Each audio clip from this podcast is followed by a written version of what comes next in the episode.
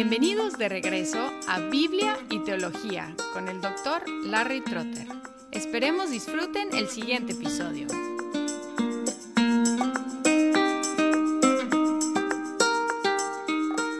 Hola y bienvenidos de regreso a Biblia y Teología.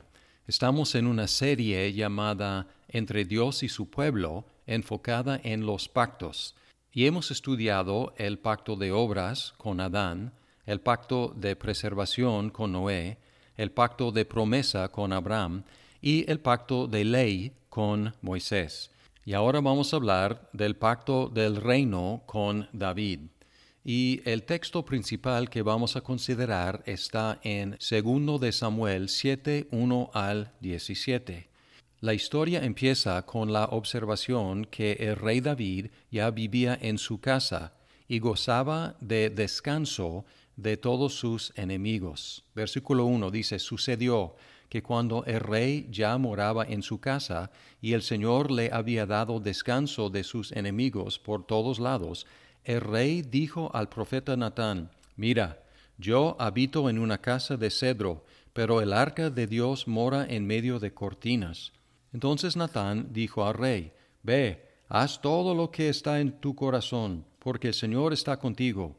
Y sucedió que esa misma noche la palabra del Señor vino a Natán, diciendo, Ve y di a mi siervo David, así dice el Señor, ¿eres tú el que me va a edificar una casa para morar en ella? Pues no he morado en una casa desde el día en que saqué de Egipto a los hijos de Israel hasta hoy, sino que he andado errante en una tienda, en un tabernáculo, donde quiera que he ido con todos los hijos de Israel, hablé palabra alguna de las tribus de Israel, a la cual haya ordenado que pastoreara a mi pueblo Israel, diciendo, ¿por qué no me habéis edificado una casa de cedro? Así que lo que tenemos aquí es la culminación de 800 años de historia, porque Dios había prometido la tierra prometida a Abraham y los descendientes de Abraham, y por fin ellos estaban en posesión de esa tierra. También por medio de Moisés en Deuteronomio 12, 10 al 11, Dios había anunciado que ya que el pueblo gozara de paz, Él establecería un lugar donde el pueblo lo adoraría.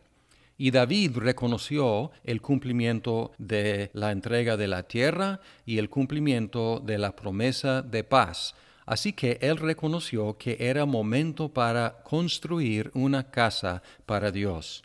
Natán el profeta, a quien conocemos aquí por primera vez, él simplemente asumió que era la cosa correcta y él animó que David lo hiciera, reconociendo que el favor de Dios estuvo sobre David. Sin embargo, esa noche Dios apareció a Natán para poner en orden las cosas. Primero, él señaló que David no iba a ser el que construiría una casa para Dios. Y en el versículo 5, la pregunta para David es, ¿tú eres tú el que me va a edificar una casa para morar en ella? Indicando que no. Y en segundo lugar, Dios dice que nunca había pedido a nadie que le construyera una casa. El mensaje es muy claro aquí que Dios sería el que iniciaría cualquier casa construida para Él. Este hecho sirve como un recordatorio para nosotros no innovar en nuestra adoración. No debemos acercarnos a Dios diciendo se nos ocurre hacer eso. Más bien debemos seguir las instrucciones de Dios acerca de cómo Él quiere ser adorado. Y luego en los siguientes versículos 8 al 17, Dios, habiendo tomado la iniciativa con David, primero le recordó Dios a David lo que había hecho por él, y luego anunció lo que haría por David en el futuro. Leemos. Ahora pues, así dirás a mi siervo David, así dice el Señor de los ejércitos, yo te tomé del pastizal, de seguir las ovejas, para que fueras príncipe sobre mi pueblo Israel. Y he estado contigo por donde quiera que has ido, y he exterminado a todos tus enemigos de delante de ti. Y haré de ti un gran nombre, como el nombre de los grandes que hay en la tierra. Asignaré también un lugar para mi pueblo Israel, y lo plantaré ahí, a fin de que habite en su propio lugar y no sea perturbado de nuevo, ni los aflijan más los malvados como antes. Y como desde el día en que ordené que hubiera jueces sobre mi pueblo Israel, te daré reposo de todos tus enemigos, y el Señor también te hace saber que el Señor te edificará una casa. Cuando tus días se cumplan y reposes con tus padres, levantaré a tu descendiente después de ti, el cual saldrá de tus entrañas, y estableceré su reino. Él edificará casa a mi nombre, y yo estableceré el trono de su reino para siempre. Yo seré padre para él, y él será hijo para mí. Cuando cometa iniquidad, lo corregiré con vara de hombres y con azotes de hijos de hombres. Pero mi misericordia no se apartará de él, como la aparté de Saúl, a quien quité de delante de ti. Tu casa y tu reino permanecerán para siempre delante de mí. Tu trono será establecido para siempre. Conforme a todas estas palabras y conforme a toda esta visión, así habló Natán a David. Primero lo recordó que lo había tomado de ser un pastor y lo había ascendido al trono de Israel, y luego él anunció varias cosas que él haría por David. Y se repite aquí, yo haré, yo haré, yo haré, Dios diciendo lo que él haría por David, no lo que David haría por él. En primer lugar, en el versículo 9, Dios dice que Él le daría a David un gran nombre, la misma promesa que Él había dado a Abraham. También el Señor dijo que Él establecería un lugar para que su pueblo esté plantado ahí. Versículo 10. También el Señor prometió darles descanso de todos sus enemigos, indicando que ese trabajo todavía no se había completado. Versículo 11. Luego, Dios dice en el versículo 11, la segunda parte, que Él haría una casa para David. Y aquí el texto está jugando con dos significados de la palabra casa.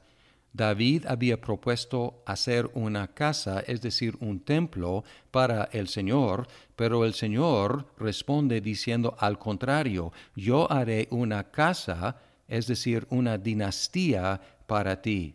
Y dice al principio del versículo 12, el Señor levantaría un descendiente, es decir, una simiente del cuerpo de David, misma promesa que había hecho a Abraham de su simiente. En el 12 también el Señor prometió establecer el reino de la simiente de David y sería esa simiente, ese descendiente, el que construiría una casa, es decir, un templo para el nombre del Señor. Versículo 13. También en el 13 el Señor establecería el trono del descendiente de David para siempre. En el versículo 14, el Señor sería un padre para el descendiente de David y como un padre él lo disciplinaría si se desviara. En el 15, el amor, la misericordia del Señor estaría con ese descendiente de David para siempre. Y la casa, el reino, el trono de David durarían para siempre. Versículo 16. Enormes promesas que Dios dio a David y a su descendencia. Y si seguimos leyendo en el resto de la historia del Antiguo Testamento, conocemos al descendiente de David y se llama Salomón. Su nombre está relacionado con la palabra shalom, paz, y él reinó sobre una edad de oro de Israel y construyó una casa magnífica para el Señor en Jerusalén. Shalom, Salomón, todo tiene que ver con paz, indicando que Dios ya les había dado paz de todos sus enemigos. Pero si seguimos leyendo, encontramos que Salomón terminó sus días no solo como el constructor del templo para el Señor, sino construyendo altares para los falsos dioses de sus numerosas esposas y concubinas.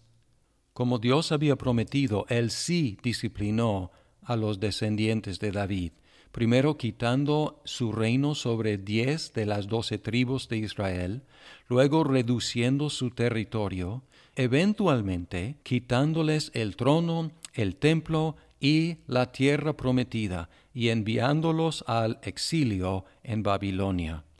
Al final de la historia del Antiguo Testamento había una pequeña esperanza para el futuro de la dinastía de David, porque el pueblo había regresado, o más bien un remanente del pueblo había regresado a la tierra y estaban siendo gobernados por un descendiente de David como gobernador. Y ellos habían reconstruido el templo, pero una versión mucho más modesta en comparación con el templo de Salomón.